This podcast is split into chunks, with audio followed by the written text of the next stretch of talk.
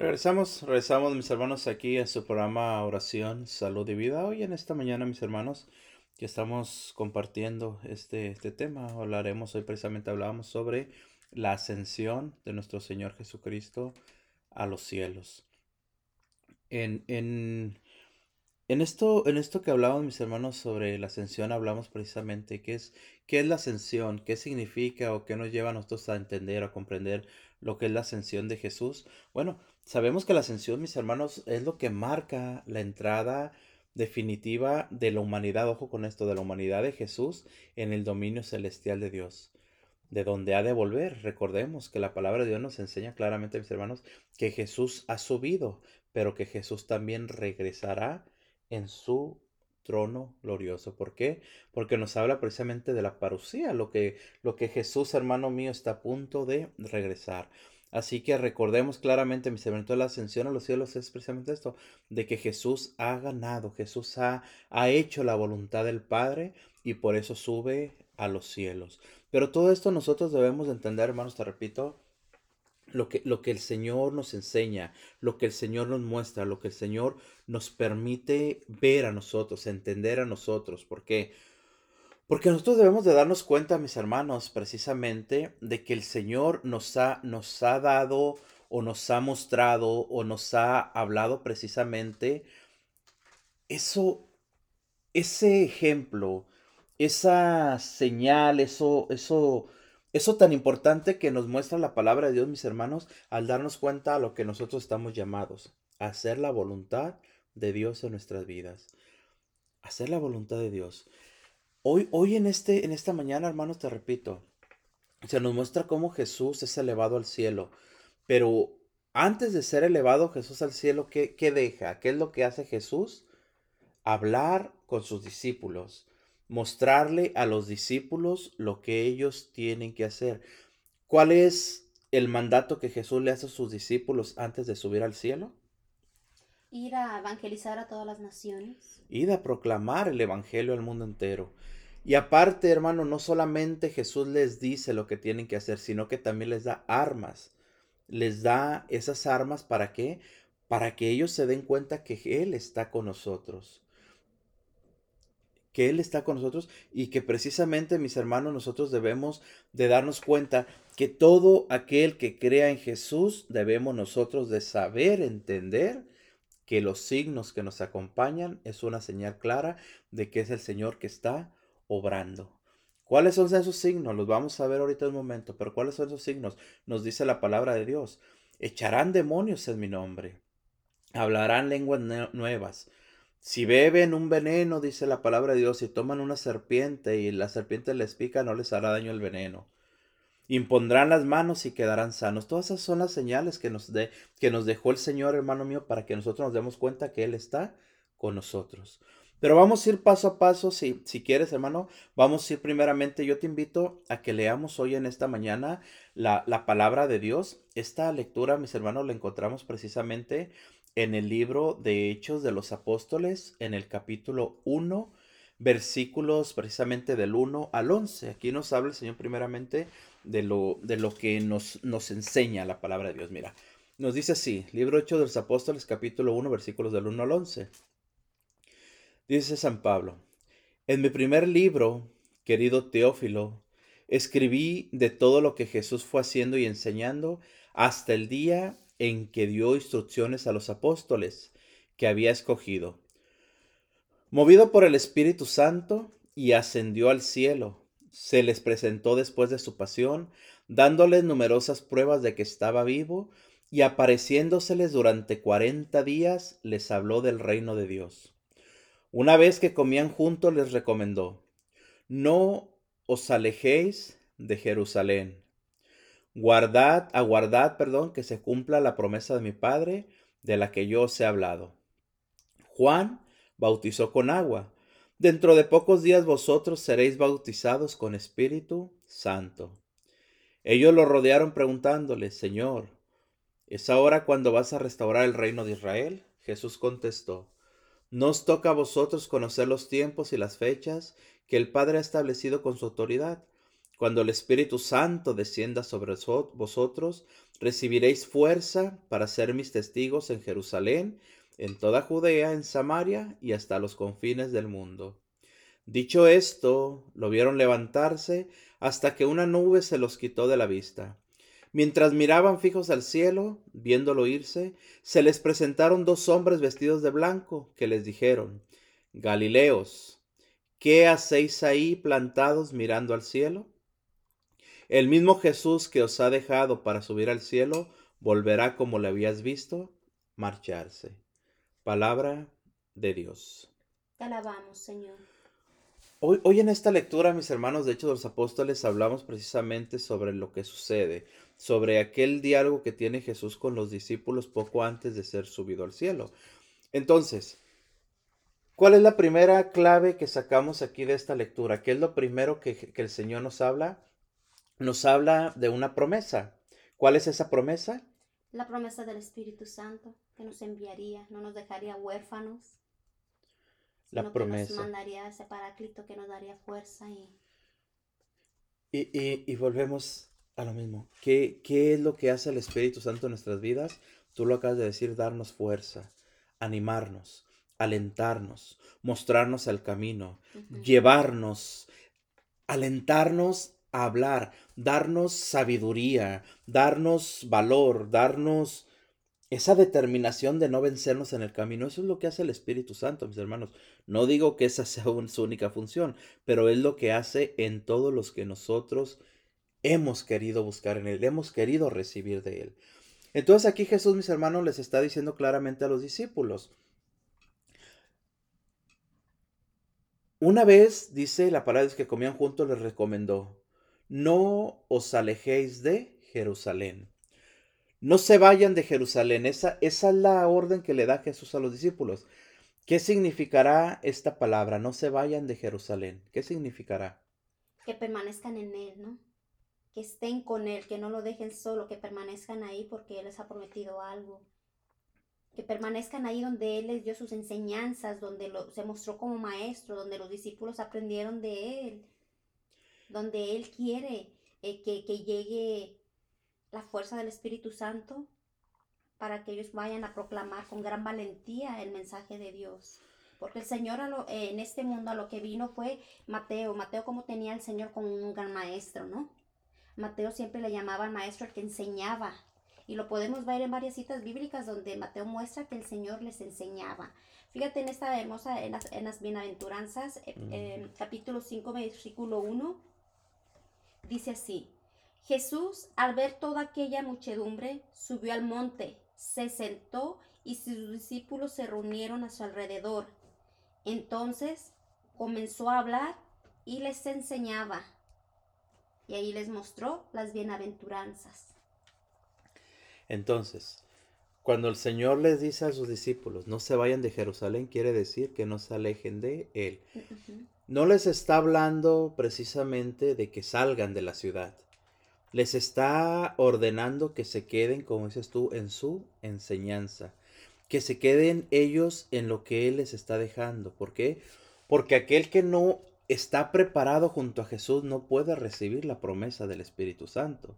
Aquel que no está unido a Jesús, aquel que no cree en el Señor, mis hermanos, no puede recibir esa promesa. ¿Por qué? Todos lo hemos experimentado, mis hermanos. Hemos experimentado la presencia del Espíritu Santo. ¿Por qué? Porque el Señor se derrama, porque el Señor está ahí presente. Pero ojo, es solamente al que le abre el corazón. El Señor no puede derramarse, el Señor no puede entrar en un corazón cerrado, en un corazón obstinado, en un corazón que no abre paso al crecimiento, que no abre paso a creer en Él.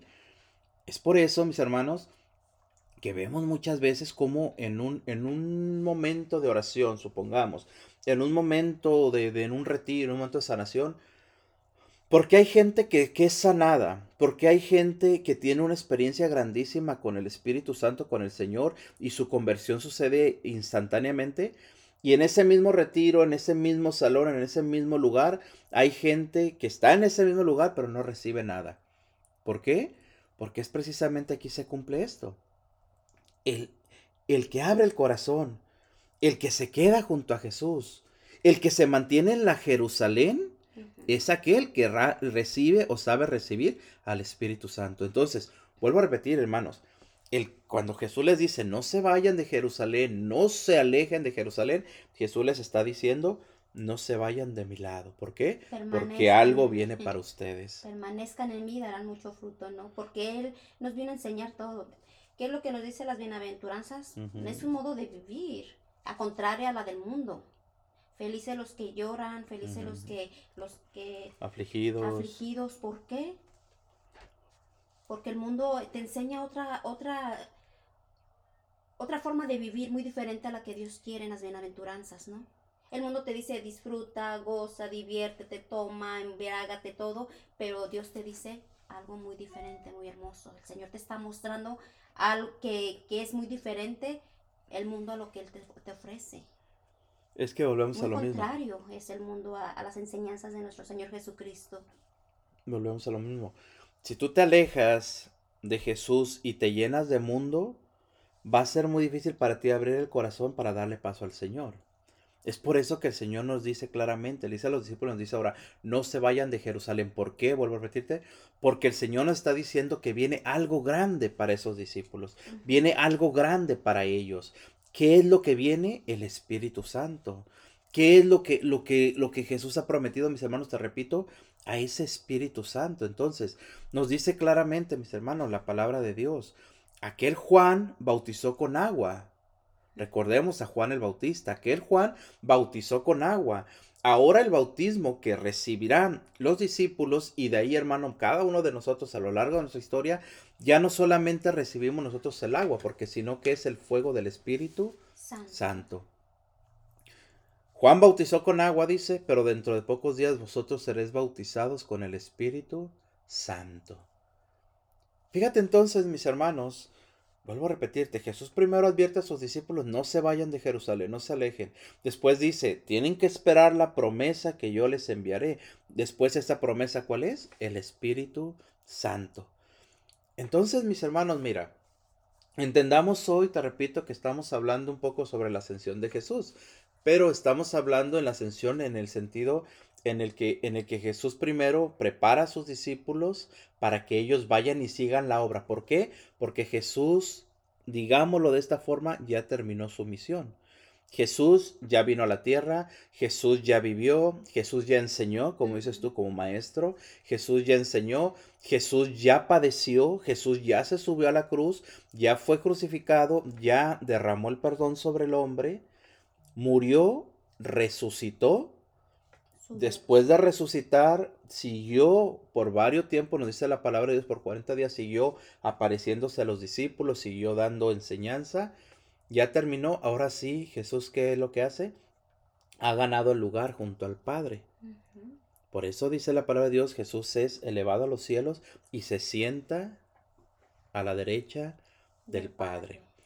¿Qué es lo que proclamamos nosotros en el credo? Creo, creo en un solo Dios, que está sentado a la derecha del Padre. es ahí. Bueno, sí, sí, y de nuevo vendrá con gloria. Ahí hablamos de la segunda venida, de la parucía. Pero hablamos que está sentado a la derecha del Padre. Entonces vuelvo a repetirte, Jesús ya ha cumplido su misión. Sí, y eso es a que Jesús, como dices tú, nos enseñó a, a, cómo vivir. Eh, con su claro ejemplo, Él nos enseñó, nos mostró a sus discípulos lo que debe ser un verdadero discípulo de Jesús. ¿Cuál es el maestro? El que enseña y qué es el discípulo, el que aprende del maestro para dar a los que apenas van empezando. Y, ojo, como dices tú, Jesús ya dejó su iglesia, que es donde estamos la iglesia católica. Jesús ya dejó listos a los discípulos por medio de el Espíritu Santo que derramó. Hoy ese Espíritu Santo, mis hermanos, hoy esa sucesión apostólica la tenemos en nuestros días, por medio precisamente de la sucesión apostólica. ¿Dónde vemos a los discípulos de Jesús en este día, mis hermanos? A los sacerdotes y también a nosotros los laicos, ¿cierto? ¿Por qué? Porque el Señor nos dice claramente, mis hermanos, de que aquella promesa no era solamente para los discípulos, sino que tenía que esparcirse por todo el mundo.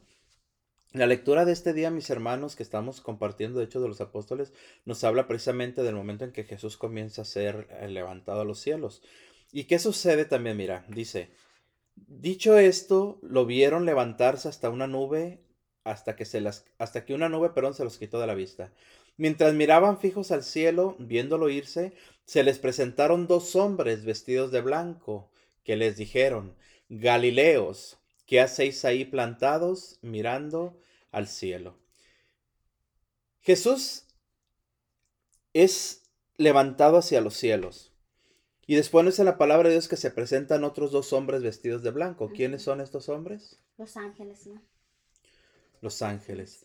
Entonces, veamos aquí, mis hermanos, cuando llegan y les dicen a aquellos discípulos, aquel que están mirando que va hacia el cielo es el mismo Jesús que os ha dejado para subir al cielo, pero volverá como lo habéis visto marcharse. Entonces, ¿qué nos muestra la palabra de Dios, mis hermanos? Que esa es la señal para que nosotros debemos de seguir caminando en este camino de fe. Tenemos que darnos cuenta que aquel Jesús al que vimos partir, mis hermanos, aquel Jesús al que vimos ascender, un día regresará de esta misma forma. Ya no vendrá a hacer sacrificio, ya no vendrá a enseñar, sino que la segunda venida Jesús vendrá a juzgar. Vendrá ya en su trono glorioso a juzgar. Por eso es que nosotros, hermanos, tú y yo tenemos una misión muy importante. Esa misión es hablar precisamente de la venida de Jesús, de la segunda venida de Jesús. ¿Y cómo hablamos de la segunda venida de Jesús? ¿Cómo explicamos la segunda venida de Jesús? ¿Cómo proclamamos la venida de Jesús? Mediante el Evangelio. Estando apegados a Jerusalén. Mediante la palabra de Dios, exactamente. Quedándonos precisamente en Jerusalén. Vuelvo a repetir, ¿qué significa quedarte en Jerusalén? Permanecer en Cristo. Permanecer en Cristo. Como familias, como matrimonios, necesitamos permanecer en Cristo. Porque si nosotros en Jerusalén, en Jerusalén, si nosotros nos salimos de Jerusalén, ¿qué es lo que pasa? Nos perdemos. Empezamos a a tener esos caminos equivocados. Empezamos en nuestros matrimonios a, los conflictos, separaciones, en nuestras familias, en nuestros hijos. ¿Por qué? Porque no queremos permanecer en el Señor. No queremos permanecer en Jerusalén. En la Jerusalén. Pero mira, entendamos esto, mis hermanos. Jesús, vuelvo a repetirte, ya cumplió con haber venido su muerte, pasión, resurrección y ascensión al cielo. Pero todo este tiempo que estamos viviendo nosotros, que son los últimos tiempos, se le llama esto, mis hermanos. ¿Por qué? Porque no sabemos el día que vendrá Jesús nuevamente. No sabemos cuándo sea el día de la segunda venida. Esa palabra que tú dices de los últimos tiempos es muy importante porque nosotros esperamos mirar cosas grandes, ¿no? Como apocalípticas para nosotros poner, componer nuestra vida pero no sabemos, como dicen, no sabemos si nuestro último tiempo, nuestra última, segunda venida con Jesucristo sea ahorita, mañana o al rato.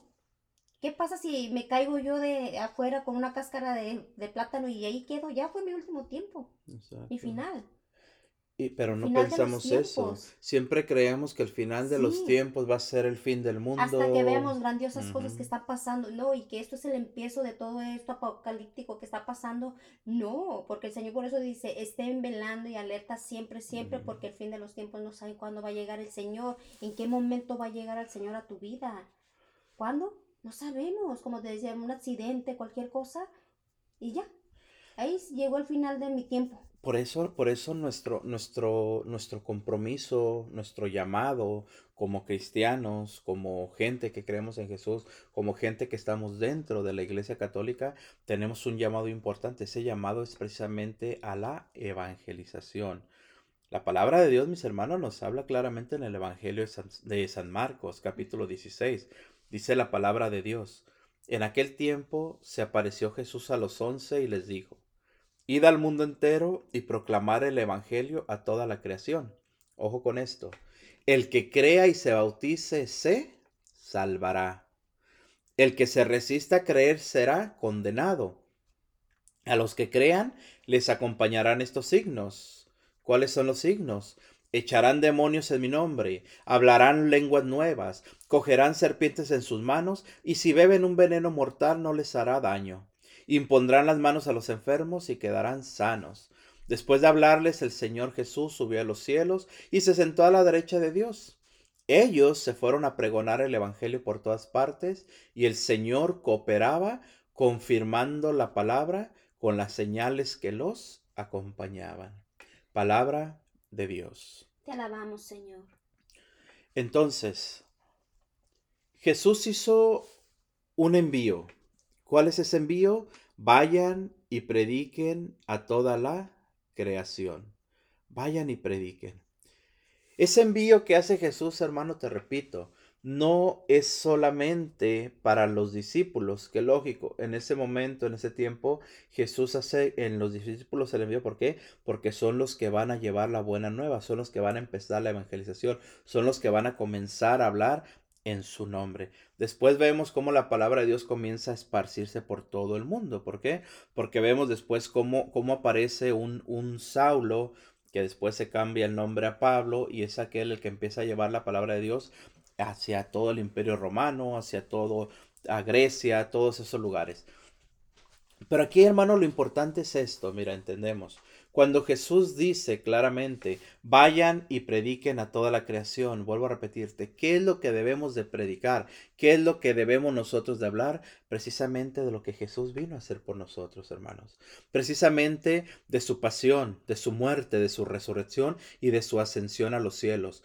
Es por eso, te repito, hermanos, si nos ponemos nosotros a meditar un poco el credo, ahí se centra toda nuestra, nuestra, nuestra fe. Ahí se centra, mis hermanos, todo lo que nosotros creemos. Profesamos, ¿verdad? Exactamente, el profesar, hermano mío, nuestra fe. Si te has fijado, cuando estamos en misa, el sacerdote dice, profesemos hoy nuestra fe.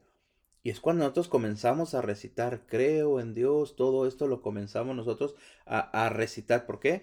Pero es, es que ahí se centra precisamente, como decimos, nuestra fe completa, mis hermanos. Creo, creo que vino, creo que murió, creo que resucitó y creo que volverá. Ahí está, vuelvo a repetirte, todo el misterio de nuestra fe, mis hermanos. Entonces, cuando nosotros nos envía Jesús, hermano, a llevar esa, esa predicación a todas las naciones, te repito, nos está hablando el, que no debemos callarnos, el que debemos hablar, el que debemos de predicar. Y muchas veces, hermanos, muchas veces lo he compartido aquí, lo vuelvo a compartir hoy. El predicar el Evangelio no solamente es aquel que tenemos un llamado a la predicación. Muchas veces, te repito, mediante los medios de comunicación, muchas veces a misionar, todo eso es, es un, llamado especial, por así decirlo, que el Señor ha hecho a, a varios hermanos. Hasta ahí. Pero el predicar la palabra de Dios nos habla el Señor, mis hermanos, hablar, el, llevar ese mensaje nos habla en general a todos, a ti como padre de familia, a ti como madre de familia, a ti como hijo, a ti como sacerdote, a ti como gente que has creído en Dios. ¿Por qué? Porque ese es el envío que nos ha hecho el Señor. Hablar. ¿Y de qué forma hablo yo? ¿De qué forma predico yo? No, no tengo que hacerlo con sabiduría o no tengo que hacerlo solamente hasta que conozca la palabra de Dios al derecho y al revés o no solamente hasta que tenga mi, diploma, mi degree en, en, la universidad, hasta que tenga estudio, no. Todo eso lo hemos dicho muchas veces, hermanos. ¿Es necesario formarnos? Claro que sí, tenemos que formarnos en la palabra de Dios. Pero el Señor, recordemos, siempre está buscando que tú, hermano mío, que yo como gente sencilla, como gente que creemos en el Señor, hablemos de Jesús. ¿Y de qué podemos hablar? De sus maravillas, de su amor, de su misericordia, del perdón que Él nos tiene, del perdón que Él nos regala, mis hermanos, que no merecemos, pero que Él tiene hacia nosotros. Con su infinita misericordia y nos perdona y nos abraza, ¿verdad? Sí, exacto. De eso podemos hablar, o de lo que hizo nosotros, el testimonio de lo que el Señor ha hecho en cada uno de nosotros, de las veces que el Señor nos ha sacado de apuros, eh, tanto económicos como personales, de, lo, de, las, de los milagros que ha hecho, ha resucitado a, a, personas que habíamos tenido muertas espiritualmente en nuestros hogares, a, a, los milagros que en nuestra sanidad ha hecho, en nuestra persona, nuestro, en nuestro físico, en nuestra mente.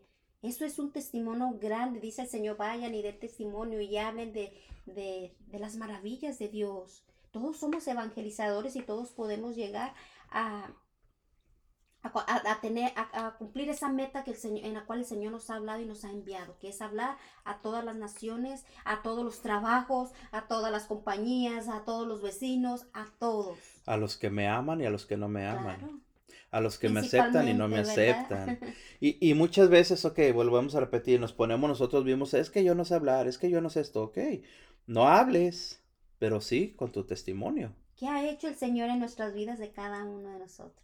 Ahí está el testimonio de lo que el Señor, a muchos, como te digo, el milagro de ver grandes cosas, no prodigios que el Señor ha realizado en cada uno de nuestras familias, de nuestros conocidos, de, de cualquier persona. Hemos visto el, milagro grande de Dios. ¿Y, ¿Y por qué tenemos, mira, por qué tenemos la obligación? Y cuando digo obligación, yo siempre lo digo obligación con amor, porque el Señor no nos, no nos forza, ¿me explico? pero sí es una obligación de amor a, la predicación, una obligación de amor a, llevar la palabra, a compartir como estamos diciendo. ¿Por qué? Porque hermanos, tenemos que hablar del Señor, de todo lo que hizo y todo lo que está haciendo y todo lo que hará. ¿Por qué? Porque el mismo, el mismo Evangelio, mis hermanos, en San Marcos, nos habla, nos dice claramente, el que crea y se bautice, se salvará. Pero el que se resista a creer será condenado. Fíjate cómo, cómo el Señor nos da, hermano, ahí las dos opciones. El que cree y se bautice, se salvará. Pero ¿cómo van a creer si no se les predica? ¿Cómo se van a bautizar? El bautismo significa conversión. ¿Me explico? Entonces, ¿cómo se van a convertir aquellos que nunca han escuchado hablar de Jesús? ¿Cómo se van a convertir aquellos que nunca les has hablado tú, hermano, del amor de Dios? que nunca han recibido el bautismo en el Espíritu Santo, como nos muestra hoy la promesa que Jesús nos tiene. Como aquellos, y mira hermano, como esas personas que viven en pecado dentro de tu casa, pongamos en este momento la evangelización dentro de la familia, dentro del hogar. ¿Cómo van a conseguir o cómo van a buscar la conversión tus hijos, tus familiares, si no les hablamos nosotros y muchas veces no con palabras, sino con el ejemplo. Ahí estamos fallando claramente. ¿Por qué, hermano? Porque precisamente nosotros estamos dejando que esos familiares se pierdan. Porque nos dice el Señor claramente, el que crea y se bautice, se salvará. El que crea. Estamos hablando de la ascensión, ¿verdad? De permanecer en Jerusalén y cómo nosotros podemos tener esa ascensión hacia, hacia lo espiritual. Avanzando. Avanzando, caminando, en, pegado siempre a Dios. Pero, pero para avanzar, para caminar como dices tú hacia Dios, tenemos que hablar precisamente de ese camino. ¿Y cuál es el camino? Jesús. Jesús nos lo dice claramente en San Juan. Yo soy el camino, la verdad y la vida. Entonces, para poder comenzar ese camino, mis hermanos, primero tiene que llegar a nosotros la predicación. Claro. Porque te repito, si no predicamos, si no predicamos, ¿cómo van a conocer? ¿Por qué, hermano? Recuerda, decíamos, hablábamos en la mañana. E, el mundo, ¿cómo nos ofrece, hermano, tanta, tanta opción para perdernos? Y vuelvo a repetirte, no, no hablamos, hermano, de, de exageraciones, ni hablemos de, de, de, que todo es malo, te repito, no, no estamos hablando de eso. Pero si tú escuchas, por ejemplo, te repito, hermano, una estación secular, ¿qué te van a hablar en esa estación secular?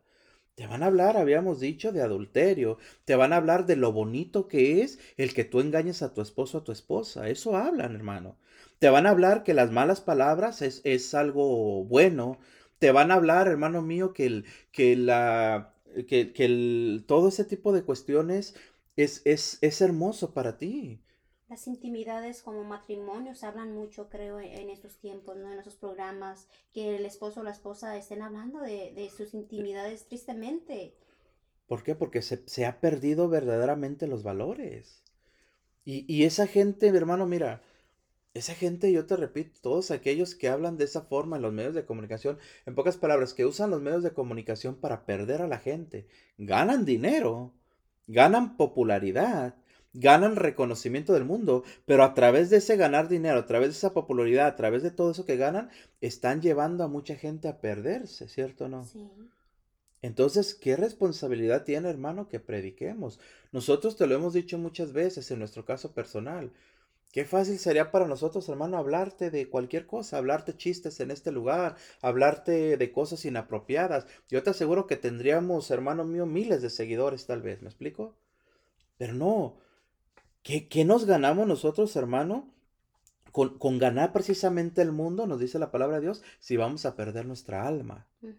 No, nosotros, hermano, en el nombre de Jesús te hablamos de, de, de esto que es la vida, que es el Señor, que es el amor de Dios, que, que te estamos aquí hablando, hermano mío, en esta estación de radio, aquí en www.angelesdediosradio.com. Te hablamos precisamente, hermano, las 24 horas del día de que debes de convertir tu corazón. ¿Por qué? Porque el Señor nos dice claramente, aquel que crea y se bautice, se salvará. En pocas palabras, hermano, a nosotros nos interesa tu alma, y si a nosotros que no te conocemos personalmente nos interesa tu alma y por eso tratamos en el nombre de Jesús de darte alimento espiritual, imagínate lo mucho que tú le importarás a Jesús que dio su vida por ti, hermano. Imagínate. Seamos como aquellas personas, ¿no? Comparándolo como aquellas personas que venden un producto saludable, ¿no? Se puede comparar, aunque no es, eh, pero es alguna comparación para poder llegar a donde al fin que queremos nosotros. Eh, esa persona recomienda el producto, mira, te vas a aliviar. Si, sabe, si sabemos que alguien está enfermo de su estómago, X cosa, un producto de nutrición, te lo recomendamos, algún remedio. ¿Por qué? Porque nos interesa que estés bien. Eh, eh, físicamente, ¿da? Y te lo recomendamos y te estamos hablando de ese producto y, te, y hasta que te, te convencen ellos mismos con sus palabras. Y ahí está la gente gastando mucho, gastando mucho, y, pero ¿qué está haciendo ahí la persona? Recomendando el producto. Ahora fíjate cuánto más tiene, tiene el Evangelio, cuánto más valor tiene el Evangelio porque es tu salud, es tu alma, es te da vida, y salud. Eterna. Y la vida eterna, que es a la que nosotros estamos eh, llamados como, como cristianos, como creyentes del Señor, estamos llamados a ir a proclamar a todas las naciones. Y a todas las naciones, esa, como te decíamos, a todo el vecino, a todo el que nos encontremos en la marqueta, si hay oportunidad, a todo el que veamos afligidos, tristes, agobiados, a todos esos, mencionarles palabra de Dios, lo que el Señor ha hecho. Ser prudentes y, y en el momento de la vulnerabilidad llegar a esa persona con una palabra de Dios, que es cuando el Señor toca. Eh, palabra de Dios. E, es, es que recordemos, mira, como eso que tú estás mencionando, cómo muchas veces por medio del testimonio se predica tanto. ¿Por qué? Porque muchas veces, hermano, como, como dices tú, muchas veces la palabra de Dios llega en el momento exacto. La palabra de Dios llega en el momento en que la persona está vulnerable. Muchas veces esa misma persona ha rechazado a Dios. Nosotros mismos lo, lo vivimos, lo experimentamos. Rechazamos a Dios cuando, cuando, cuando estamos bien, cuando estamos sanos, cuando somos, decimos que somos jóvenes, decimos que queremos vivir la vida. Pensamos, y yo te lo digo en mi caso, yo personalmente, hermano, lo confieso, yo cuando, cuando estaba hace unos, ¿qué te gusta? 10, 12, 15 años, yo recuerdo, ah, había una persona que me hablaba a mí de Jesús, era un hermano separado ahí en un trabajo donde yo tenía era un, señor mayor, un, un, viejito, lo digo con respeto, pero era un viejito. Y me hablaba a mí mucho, me decía, mira muchacho, busca a Jesús, busca al Señor. Y, y yo lo digo, hermano, y lo digo con, con pena. Yo recuerdo que le dije, es que usted me dice eso porque usted ya está grande, ya vivió la vida. Yo, yo le dije esas palabras, hermano, y, y créeme lo que hoy me recalcan en, lo, en el fondo del corazón. ¿Por qué? Porque no entiende uno, hermano. No entiendes verdaderamente lo que es la vida. No entiendes lo que, lo que, lo que verdaderamente Dios nos ha dado, hermanos.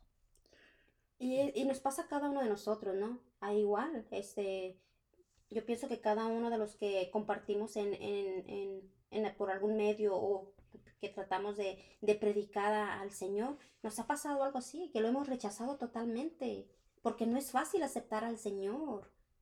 No es fácil y, rápido lo rechazamos cuando alguien se nos quiere acercar a, hablarnos, a decirnos algo.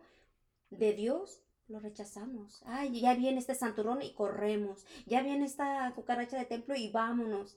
¿Por qué? Porque la, eh, acercarse a Dios no es fácil. No es fácil. Y, llegamos a eso, al punto de burlarnos, ¿no? De los que están en Hoy lo experimentamos en el lado de la evangelización, porque estamos evangelizando, pero también lo experimentábamos en el lado cuando estábamos en el mundo, mis hermanos. o sea, seamos sinceros, yo te, te, acabo de decir lo que, lo que yo pasó y te repito. Ese señor, yo hará, no sé, 10 años, 15, que ya no lo he vuelto a ver a ese señor. No sé si viva o muera todavía.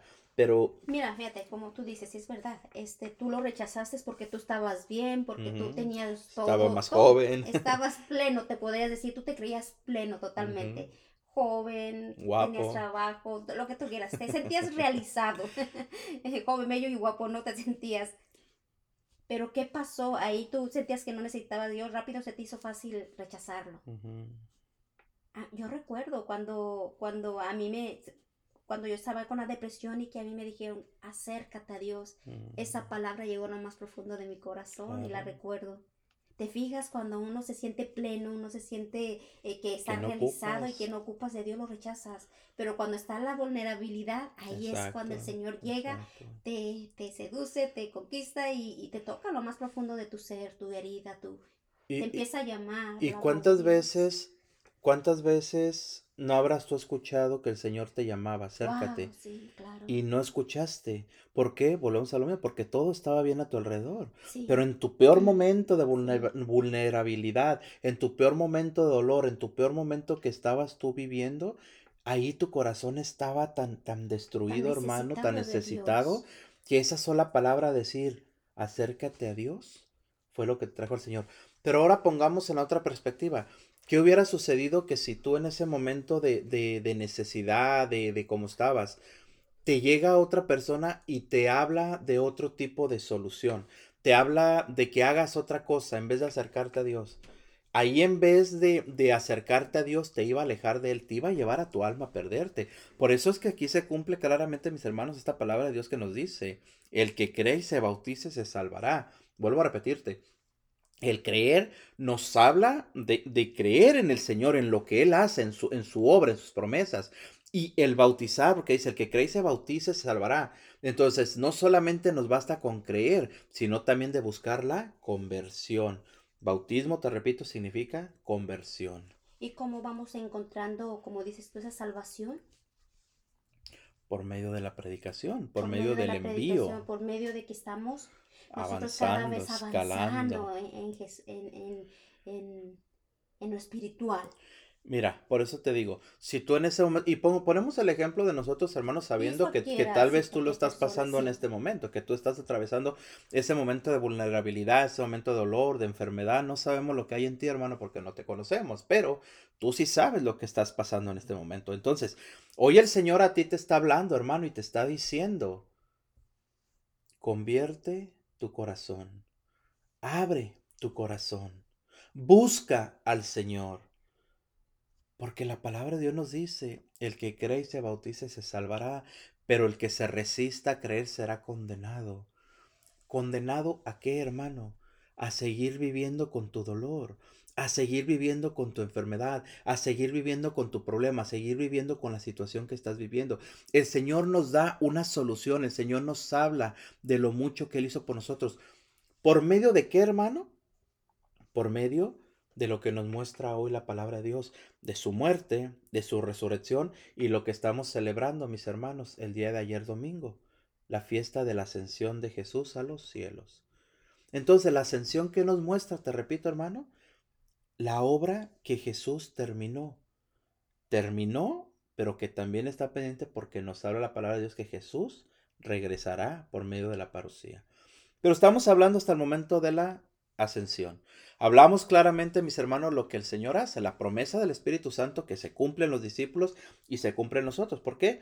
Incluso estamos a días, a una semana precisamente de celebrar ese gran Pentecostés. Ese gran Pentecostés. Del Espíritu Santo, ¿no? Exacto. Entonces nos habla el Señor, mis hermanos, de la promesa. Nos habla ahora del envío, de lo que ocupamos nosotros hacer es hablarle a todo el mundo de lo que Jesús ha hecho. ¿Por qué? Porque dice la palabra de Dios, el que crea y se bautice salvará, el que se resista a creer será condenado. Pero Aquí lo hermoso y lo interesante en todo esto, mis hermanos, es de que Jesús también nos dice, habrá señales, habrá signos, habrá formas en las que yo me manifieste para que los demás crean. En pocas palabras, tú y yo que creemos en el Señor, hermanos, tenemos a nuestra mano armas que el Señor nos ha dado. ¿Para qué son esas armas? Para evangelizar, para predicar, para hablar sobre Jesucristo, mis hermanos. Porque dice claramente, a los que crean, les acompañarán estos signos. Echarán demonios en mi nombre, hablarán lenguas nuevas, cogerán serpientes en sus manos, y si beben un veneno mortal no les hará daño. Impondrán las manos a los enfermos y quedarán sanos. ¿Quedarán qué? Sanos. Sanos, fíjate. Ok. Esta lectura, mis hermanos, es, es muy hermosa, pero a la vez también muchas veces es muy mal interpretada. ¿Por qué? Porque muchas veces hay gente que se queda en esto, en lo que nos dice la palabra de Dios. Echarán demonios en mi nombre, hablarán lenguas nuevas, agarrarán serpientes en sus manos, si ven un veneno, mortal no les hará daño. Hemos visto, no sé, no sé si, si tú te diste cuenta, enteraste hermano, no recuerdo en qué país fue, te soy sincero, pero un pastor protestante que leyó esta lectura, hermano, y la malentendió. ¿Por qué? Porque este hombre agarró unas, unas víboras, unas serpientes venenosas, y estaba él hablando a su congregación. ¿Por qué? Porque él leyó la lectura y él, él la entendió de esta forma. Estas víboras que tenía en el culto lo mordieron y creo, si no estoy mal, el pastor murió por el veneno. ¿Por qué? Por lo que él leyó, donde dice que agarrarán víboras en sus manos y el veneno hará daño. Pero Jesús no nos habla, hermanos, de esto. Nos habla Jesús de otro tipo de veneno. Nos habla Jesús de otro tipo de serpientes. Nos habla el Señor de lo que nosotros tenemos que ver espiritualmente, mis hermanos.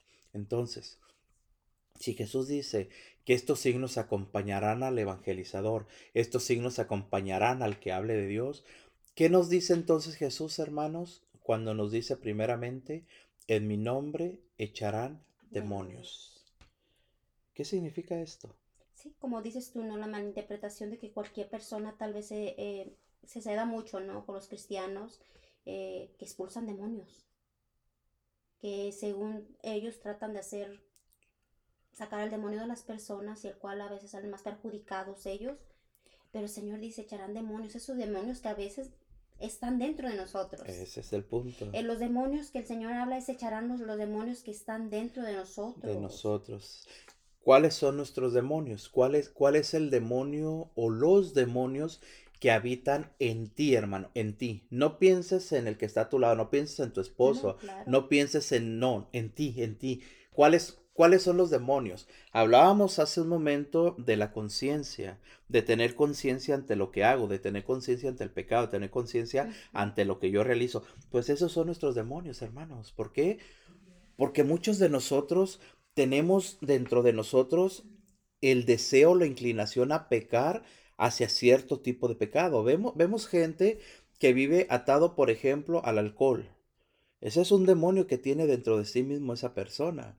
Vemos gente que está inclinado siempre hacia la seducción. Vemos gente que está inclinado hacia el adulterio. Vemos gente que está inclinado hacia la envidia, todo eso.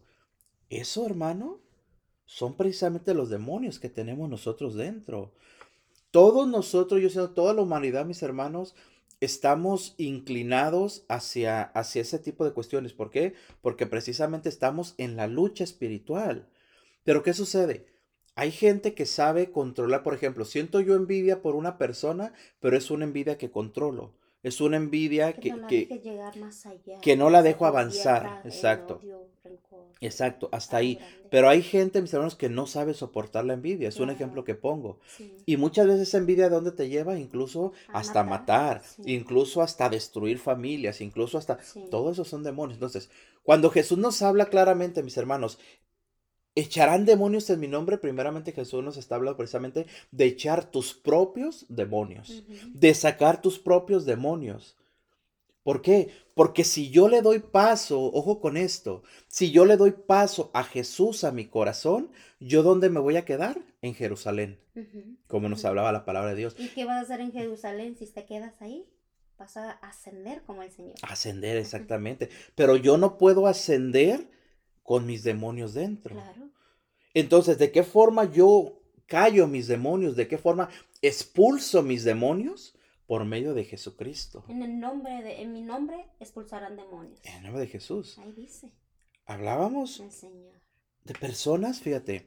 Personas, hermano, ¿por qué, ¿por qué crees tú que una persona es sanada milagrosamente cuando se acerca a Jesús? ¿Por qué son sanadas?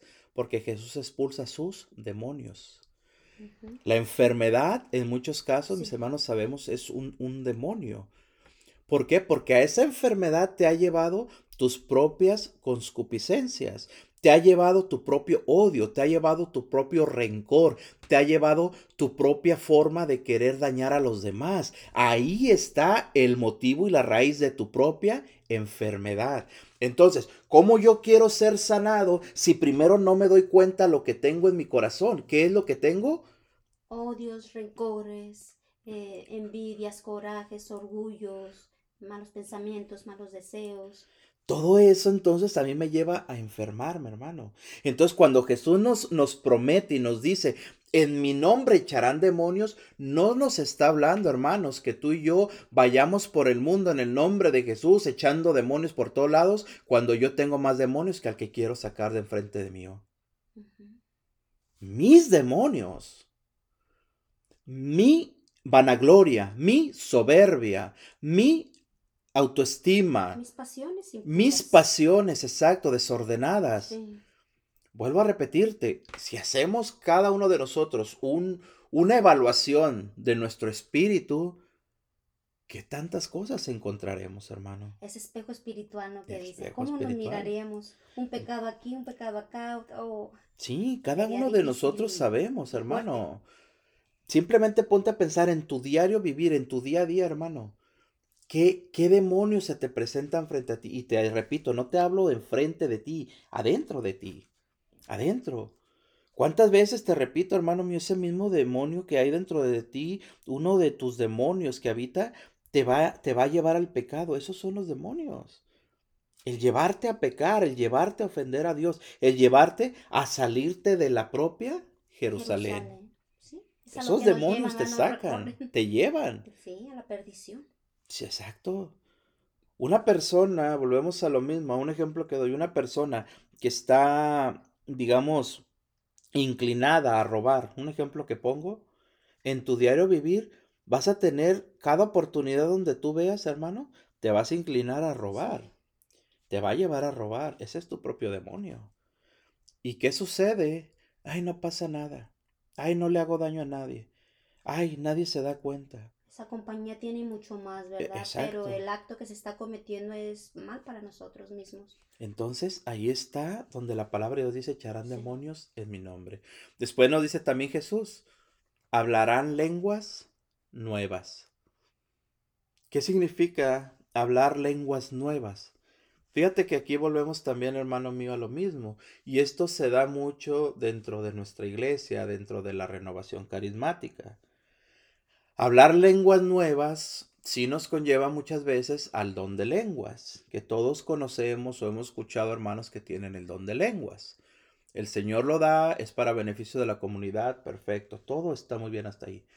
¿Cuál es el problema con esto? Que muchas veces, hermanos, creemos o solamente nos centramos en, en creer que con el don de lenguas yo voy a encontrar la santidad o que yo voy a encontrar el camino a la santidad mediante eso. Hermano, el don de lenguas es un don que el Señor nos regala, es un carisma que el Señor nos regala para bien de la propia comunidad. Pero el don de lenguas a mí no me va a santificar, ni me va a ayudar, hermano mío, a, llevar o, o- o a que yo pueda encontrarme con el Señor. Vuelvo a repetirte, es un carisma para la comunidad. ¿Cuál es esta lengua nueva que nos habla el Evangelio? ¿Cuál es esa promesa que nos dice el Señor? ¿Hablarán lenguas nuevas? Nos habla del lenguaje del amor.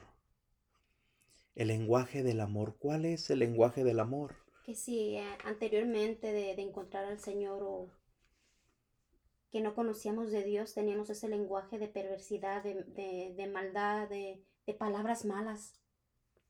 El Señor va a transformar ese lenguaje por un lenguaje del amor, por un lenguaje de la caridad, como un lenguaje de comprensión.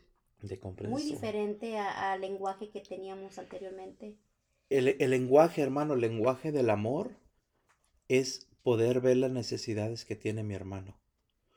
El lenguaje del amor es querer convertir a mi hermano que está en pecado, pero no al modo que yo quiero, sino al modo que Dios busca a esa persona.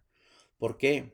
Muchas veces predicamos, muchas veces somos evangelizadores, muchas veces, hermano, queremos llevar sanación, queremos llevar conversión, pero a causa o a base de lo que yo creo, de lo que yo pienso. Y muchas veces somos muy duros, hermanos, al momento de querer que la gente se convierta, cuando lo único que se necesita es un abrazo, es comprender por qué esa persona está en pecado. ¿Por qué? Porque muchas veces, hermanos, las personas que están en pecado son gente que tiene vacíos grandísimos en su corazón. ¿Dónde vemos esto, hermanos? aquella mujer adúltera que es señalada y que quiere ser ajusticiada por aquellos fariseos, que es presentada a Jesús. ¿Qué hizo Jesús? ¿Qué hizo Jesús, hermano? Por medio, por medio del amor, de la misericordia, con el lenguaje de amor, ¿qué le dijo a aquella mujer? Primeramente, fíjate, qué, qué hermoso esto. Primeramente Jesús descubre los demonios que hay dentro de los que están acusando a la mujer. ¿Qué les dice Jesús a aquellos hombres, a aquellos fariseos? El que esté libre de pecado, aviente la primera piedra. Entonces, entonces, aquellos hombres llenos de demonios querían expulsar un demonio dentro de la mujer. Pero ¿quién tenía más demonios? Aquellos. La mujer era una pecadora, reconocida, una adúltera. Aquellos hombres se presentaban como gente en santidad, como gente que tenían la autoridad para, para matar a una mujer porque la agarraron en pecado. Pero ¿qué hace Jesús, hermano? Jesús descubre los demonios que hay en los demás. Y Jesús nos muestra y nos enseña ese nuevo lenguaje del amor que es la misericordia, que es el amor. ¿Por qué? Después que les dice, vuelvo a repetirte, que descubre los demonios en aquellos hombres, les dice, el que esté libre de pecado arroje la primera piedra. Dice la palabra de Dios que uno a uno se fueron alejando, hasta que quedó sola la mujer. La importancia de ser justos, o sea, de, no, de no tomar la justicia por nuestra propia cuenta, ¿no? Porque nadie somos justos. El Señor por eso no nos dejó como jueces, porque Él sabe que hay mucha injusticia en cada uno de nosotros. ¿Qué le dijo Jesús a la mujer? Mujer, ¿dónde, están, los que, te acusaban? Aquella mujer, hermano, en el suelo, sucia, pecadora, porque así, así vivía esta mujer, levanta su mirada y no ve a nadie. Todos se han ido, Señor. ¿Qué le dijo Jesús? Yo tampoco te condeno. Vete y no vuelvas a pecar. Qué grande misericordia de Dios, mira. La misericordia de Dios es tan grande que Él nos conoce como humanos y sabe que nosotros no vamos a ser justos jueces. Por eso Él dice, la, justicia es mía, no es del hombre.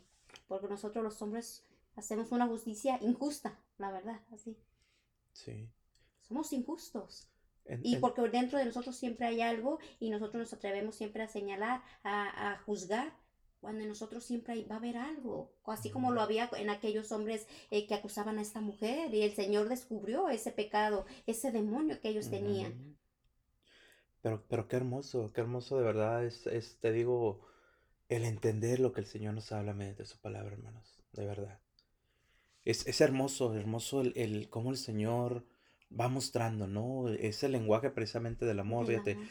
Entonces vuelvo a repetirte, hermano, muchas veces nosotros leemos esta lectura y, y pensamos que las cosas son superficiales, ¿sí me explico? O sea, el ir a expulsar demonios, el, el ir a, a, a, hacer esto, el hablar lenguas nuevas, no, El hablar nos habla del amor. para que todo el mundo, la comunidad me vea y, me, y, y se dé cuenta, ¿no? Que, Sí, que el se Señor, el verdadero privilegiado para el Señor, pero no, hermanos. Eh, eh, los carismas, los dones que el Señor te regala son para, para la comunidad, para la fe, que crezca en la comunidad y para ti, este, Sí, íntimamente con el camino. Señor.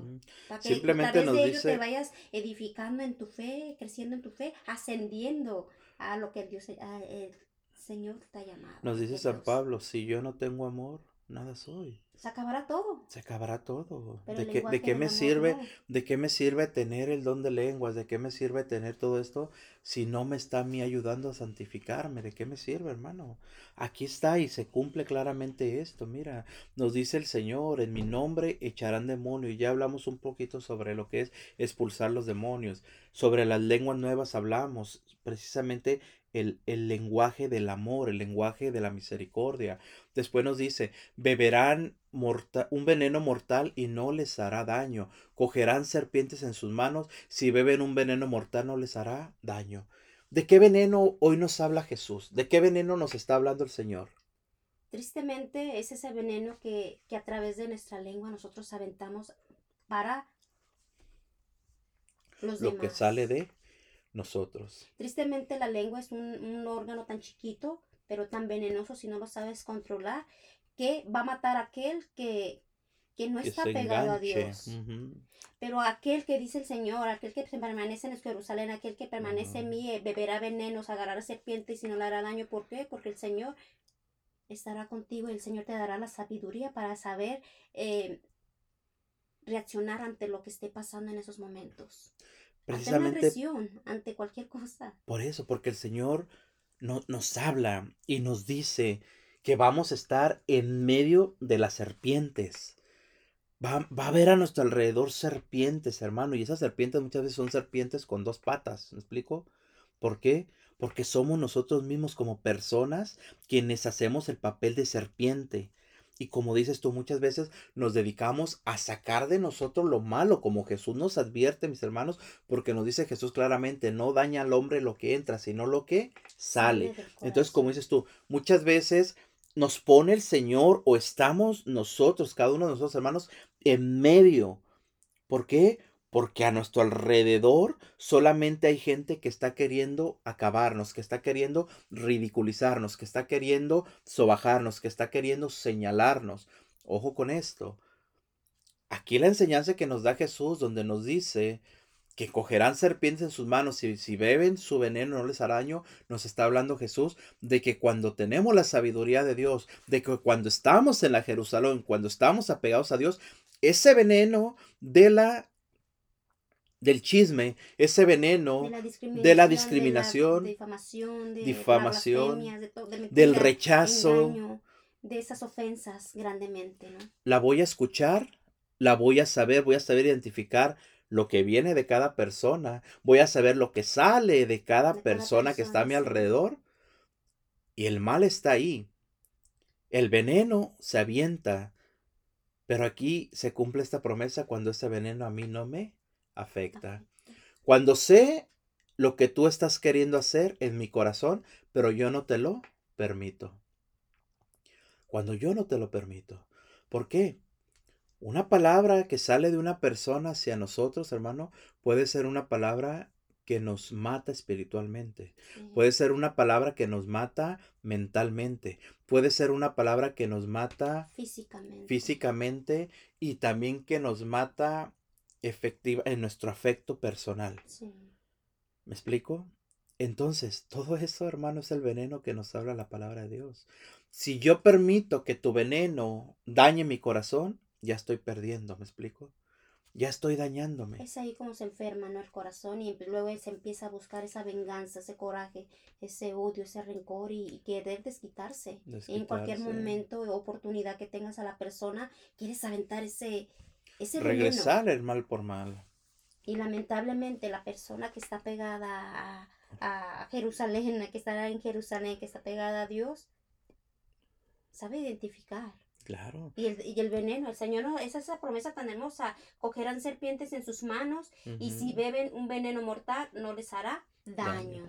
En pocas palabras, vuelvo a repetir, el Señor nos, nos prepara, mis hermanos, para lo que nos está llamando. De que muchas veces, te repito, tenemos que estar en ese ambiente. Tenemos que estar en ese ambiente donde está El veneno. el fluyendo. veneno fluyendo. Sí. Vuelvo a repetirte, de las mismas personas, de la misma familia muchas veces, de en los mismos grupos donde nos desempeñamos, en nuestros propios trabajos. ministerios, en nuestros trabajos. Es tan triste, mis hermanos, pero somos humanos y esto se da, no podemos cerrar los ojos. sí. Pero vuelvo a repetirte, el problema, hermano mío, no es lo que ellos nos dan, el problema es lo que tú recibes. El problema es lo que tú aceptas a tu corazón, lo que tú permites que entre a tu corazón y lo peor, que dejes que se quede ahí para siempre. Y tristemente se puede mirar que cuando tú, eh, cuando la persona este, reconoce ese mal, ese veneno, y no lo toma, o sea, no lo, no lo acepta para él, ese veneno lamentablemente y Se tristemente regresa. regresa a la misma persona que te lo aventó porque no tuvo efecto hacia donde iba dirigido. Y La- regresa y esa persona se, se envenena aún más. La oración de exorcismo de San. Benito, ¿qué, qué es lo que dice? Ajá, Bebe tú mismo tu propio mira, veneno. oh, qué ¿Qué es mira, eso? Es que, es que mira, hermano, te repito, ¿verdad? muchas Qué veces, hermosa. muchas veces la palabra de Dios no la entendemos o no la queremos entender. Solamente, te repito, nos quedamos en la superfici- En que, superficialidad, perdón. Voy a ir al desierto a agarrar una serpiente de dar Sí, como, daño. como hablaba del, del, del, Del cristiano. del cristiano este hombre Aquí que hizo un, eso. un pequeñito, un pequeñito chiste que contaba un cura, que dice que un cristiano decía, ¿no? Aquí la palabra de que estaba con un cura y un cristiano y dicen, aquí la palabra de Dios dice que si usted bebe veneno y agarra una serpiente no le hace daño. Y que le dijo el, el, el cristiano, tenga, beba este veneno. Pero el padre salió más listo, el sacerdote, Ujú. que le dijo, sí, pero también dice que si yo creo y pongo las manos, este se sanará. Así es que beba usted el veneno y yo le impongo las manos y usted se va a sanar. Sí, E- e- es creer, te repito, en las promesas de Dios, en lo que nos habla la palabra de Dios, hermano, pero te repito, es tener que entrar a profundidad en lo que el Señor nos muestra. Es tener que entrar en profundidad en lo que el Señor nos habla. Si nos quedamos, hermano, te repito, en la superficialidad, literalmente, bueno, sí, yo voy a entender, bueno, el Señor me da una promesa que yo vaya, agarre víboras y deje que me muerdan y no me va a hacer daño. ¿Qué va a pasar? Te vas a morir. Entendamos lo que el Señor nos habla, entendamos lo que el Señor nos dice. La última de las promesas que nos dice el Señor de cómo nosotros reconoceremos las obras del que cree en Jesús nos dice, impondrán las manos a los enfermos y quedarán sanos. Imponer las manos. Pero fíjate que también aquí tenemos que entender la palabra de Dios. ¿Por qué? Porque muchos, muchos hermanos, muchas personas se jactan de tener el don de sanación. ¿El Señor da dones? Claro que sí. ¿Hay hermanos que tienen el don de sanación? Claro que sí. Hay dones de sanación, tanto dones físicos como de dones eh, de sanación espiritual, de sanación interior, de sanación física. Hay tipos de dones diferentes. El problema es que también muchas veces malentendemos este, este, esta promesa que nos hace el Señor, hermanos, donde nos dice que impondrán las manos a los enfermos y quedarán sanos. ¿Por qué? Porque muchas veces queremos sanar porque yo quiero que tú sanes. Muchas veces queremos sanar porque yo digo que tú tienes que sanar. Y muchas veces nos olvidamos de cuál es la voluntad de Dios. Muchas veces Dios permite la enfermedad para que nosotros por medio de esa enfermedad nos purifiquemos. Y llegamos nosotros y no nos interesa lo que Dios piensa, lo que Dios está haciendo con esa persona. Entonces, qué interesante y qué importante es, hermanos, hacer la voluntad de Dios, hacer lo que Dios quiere. Entonces, fíjate cómo, cómo, cómo verdaderamente, hermano, el, el don de sanación, ese llamado que nos da el Señor a imponer las manos para que un enfermo se sane, tiene que ser también movido por el amor.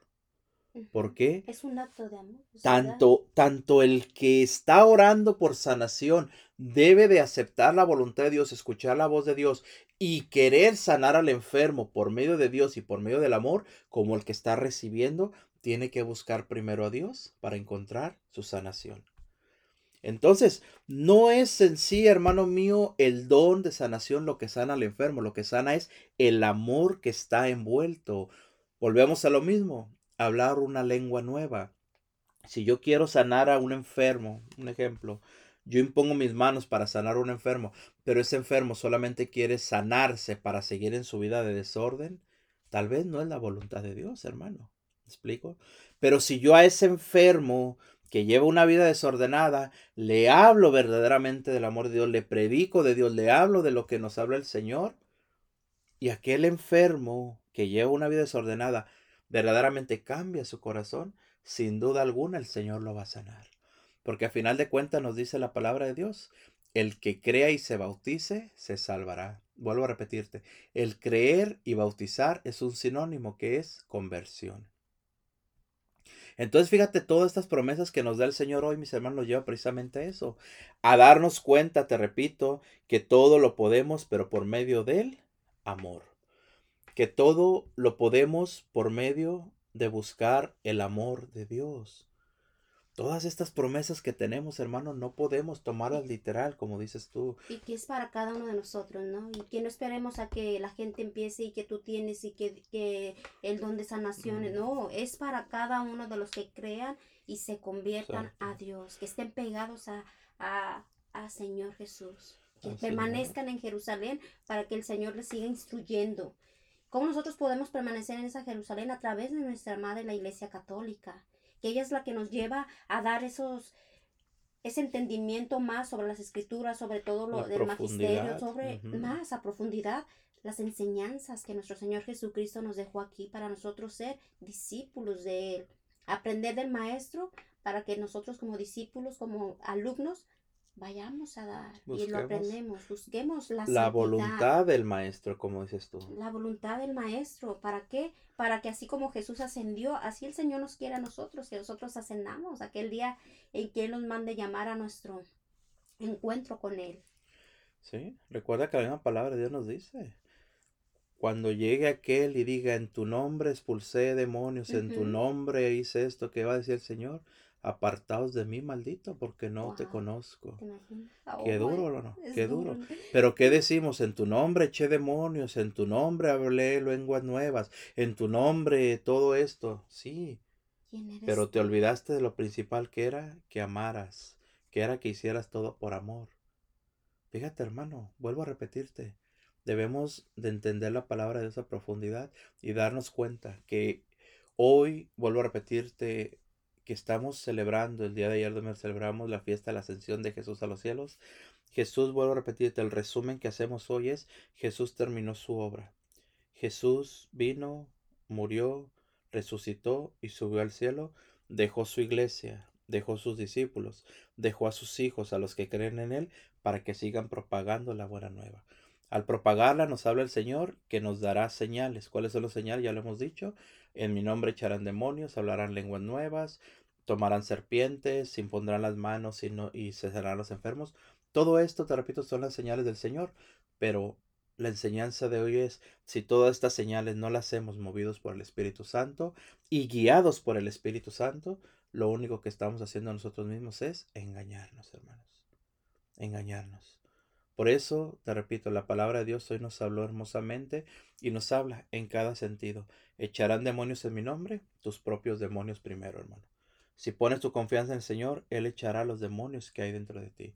¿Hablarán lenguas nuevas? ¿Cuál es el lenguaje que hablamos? El lenguaje del amor, que a través de ello echa los demonios de aquella persona que tiene necesidad de Dios. Claro. Tomarán serpientes y el veneno no les hará daño. ¿Qué es la enseñanza? Que aquella, que aquella ofensa grande que, se te quiera aventar a tu corazón, dañar tu corazón, no te va, no va a causar efecto. ¿Por qué? Porque el Señor te va a proteger. Te va a dar la sabiduría de entender que eso no es... No viene de él. Y por último, impondrán las manos a los enfermos, quedará sano. Hablamos sobre esto, mis hermanos, de saber aceptar primeramente la voluntad de Dios para poder nosotros saber si el Señor quiere sanar a aquel enfermo o somos nosotros los que queremos a fuerzas muchas veces que esa persona sea sanada. Así que, pues qué hermosa la enseñanza, mis hermanos, que hoy nos ha dado el Señor por medio de su palabra. Qué hermoso de verdad es tratar de entender eh, lo que el Señor nos muestra, lo que el Señor nos enseña, mis hermanos.